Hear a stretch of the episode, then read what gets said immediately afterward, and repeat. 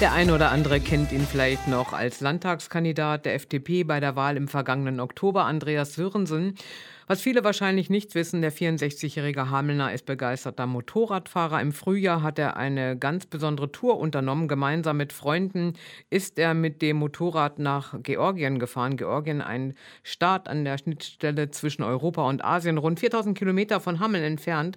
Freundschaft, Abenteuer, ferne Länder, eines der Highlights auf der Tour.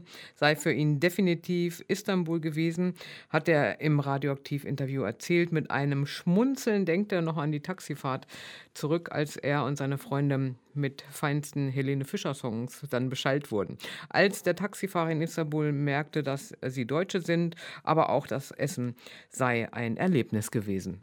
Bis zur Türkei war das nichts Außergewöhnliches. Das würde man in Westeuropa auch kriegen, würde ich sagen.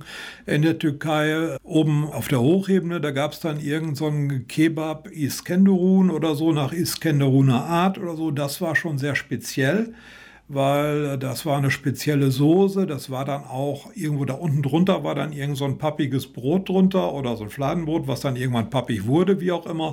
Aber war alles bekömmlich und, und man konnte es essen, sage ich jetzt mal. Das, das war jetzt nicht das leckerste überhaupt, aber es, es war auf jeden Fall schmackhaft, also kein Problem. Richtig gefährlich wurde es für die Freunde dann in Georgien selbst, als sie mit ihren Motorrädern einen verschneiten Pass überfahren wollten mit schneebedeckte Straßen, die teilweise nur noch 40 Zentimeter breit waren. Dazu ein aufragendes, äh, eine aufragende Felswand auf der einen und der anderen steilen Abhang dann auf der anderen Seite. Also viel erlebt. Wir mussten alle durch eine Straße, wo es tiefe Spurrillen gab, die mit Wasser gefüllt waren. Da bin ich rein, langsam reingefahren und da ich nicht sehen konnte, wie der Untergrund da ist, hat es mich dann zu weit nach links an diese Schneewand geschoben. Da bin ich mit dem Koffer hängen geblieben und dann sozusagen sehr langsam umgefallen.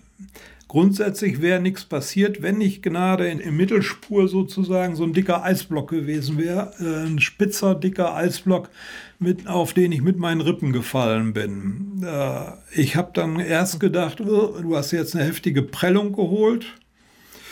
Äh, nachdem ich dann irgendwann in Hameln zurück war, hat man festgestellt, dass das ein Rippenserienbruch war. Andreas Sörensen erzählt noch ein bisschen mehr und zwar morgen am Sonntag in der Zeit von 10 bis 11 Uhr in der Sendung Nachgefragt hier bei Radioaktiv.